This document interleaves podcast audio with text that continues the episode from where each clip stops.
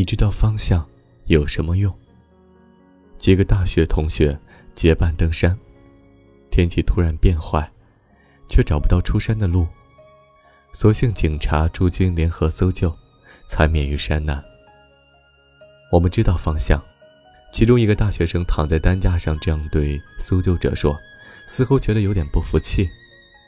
只知道方向有什么用？搜救者不客气地说：“方向固然可以帮你找路，但并不等于路。